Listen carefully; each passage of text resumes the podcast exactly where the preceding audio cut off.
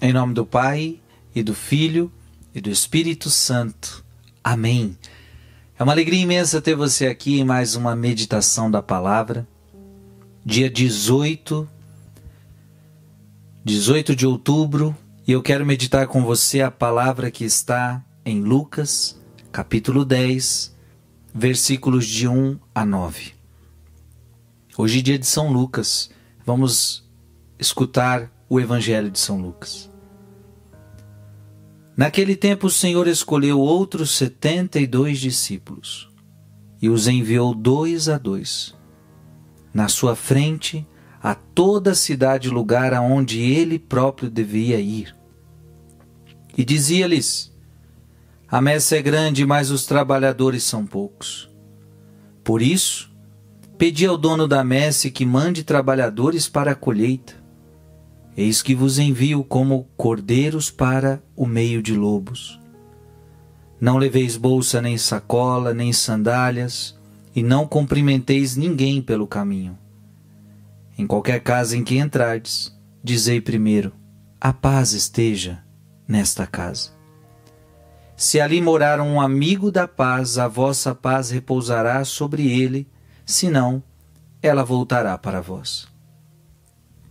Permanecei naquela mesma casa, comei e bebei do que tiverem, porque o trabalhador merece o seu salário. Não passeis de casa em casa. Quando entrardes numa cidade e fordes bem recebidos, comei do que vos servirem, curai os doentes que nela houver, e dizei ao povo: o reino de Deus está próximo de vós. Palavra da salvação. Veja que Jesus está ensinando os seus discípulos a evangelizar.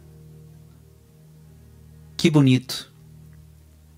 Jesus que é o mestre da evangelização, o maior evangelizador de todos os tempos, o maior pregador de todos os tempos, aquele que ensinou como ninguém, aquele que falou do reino como ninguém, ele agora está ensinando. É muito importante que a gente entenda que eu e você também somos e fomos escolhidos. O Senhor escolheu outros 72 discípulos e os enviou. O Senhor também deseja enviar você. Olha o que o Frei está falando. Deus escolheu você e deseja que você evangelize outras pessoas. O Senhor está dando as orientações. O Senhor está dizendo a messe é grande. O que, que significa a messe é grande? Está dizendo que o número de pessoas que estão prontas para receber o Evangelho é enorme. É claro que tem muita gente que não quer.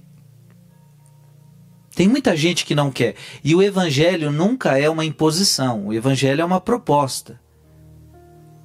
Tanto é que no final quando entrardes numa cidade, fordes bem recebidos. Porque tem horas que você não é bem recebido. A messa é grande significa que tem muita gente pronta para ouvir a palavra de Deus. Só que tem um problema, não tem quem fale. Você pode ter certeza disso. Tem muita gente pronta para ouvir a palavra de Deus, mas não tem quem fale, não tem quem pregue. Tem gente que nunca vai para a igreja para escutar um padre. Tem gente que precisa ouvir o evangelho da tua boca. É verdade. Tem gente que nunca vai para a igreja para ouvir um padre. Tem gente que talvez quando está nas redes sociais nunca procura um padre para assistir. Essa pessoa talvez precisa de você para anunciar o evangelho para ela. A messe é grande, mas os trabalhadores são poucos. E aqui está a triste notícia: a messe é grande. Gente preparada para a colheita tem bastante. Gente pronta para ouvir o evangelho tem bastante, mas não tem quem pregue, tem poucos trabalhadores. E esse é um dado triste. É por isso que É preciso rezar, pedir ao dono da messe que mande trabalhadores para a colheita. Agora eu gostaria de salientar um detalhe importante.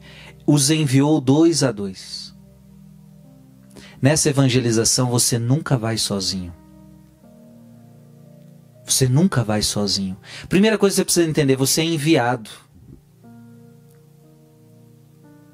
Você é enviado. Quem é que te envia? Por exemplo, eu, Frei, para mim pregar o evangelho, eu preciso ser enviado. Enviado por quem? Pela igreja, pelo meu bispo, pelos superiores. Você é enviado pelo seu sacerdote, isso é importante. Você que evangeliza, você é enviado pelo sacerdote da sua paróquia.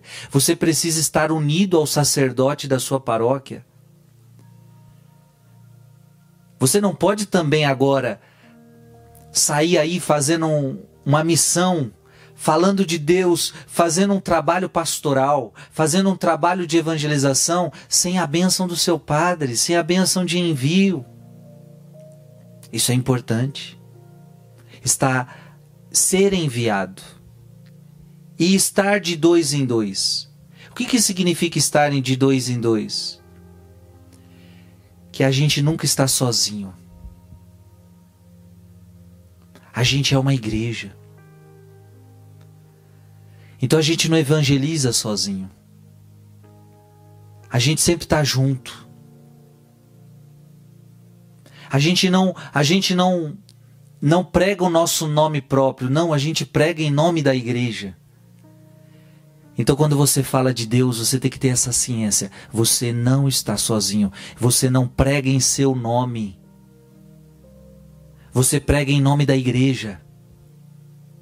E veja, mesmo que você esteja sozinho, talvez, vamos lá, ah, Frei, quer dizer que eu só posso pregar se eu estiver com outro do meu lado? Não, não é que, não é que seja isso. Às vezes você está lá falando só você com outra pessoa, mas você está em nome de alguém, você está no nome da sua comunidade, você está no nome da igreja. Isso é muito importante, isso é muito sério. Então eu, quando, quando o Frei Gilson prega, o Frei Gilson está em nome da igreja, está em nome da sua comunidade. Jesus Jesus está dando a entender isso. Quando vocês forem evangelizar, vocês vão evangelizar em comunidade. Vocês vão expressar a igreja. Isso é muito bonito. Isso é muito bonito. Deus te escolheu. Deus te enviou para evangelizar. Deus te abençoe. Em nome do Pai e do Filho e do Espírito Santo. Amém.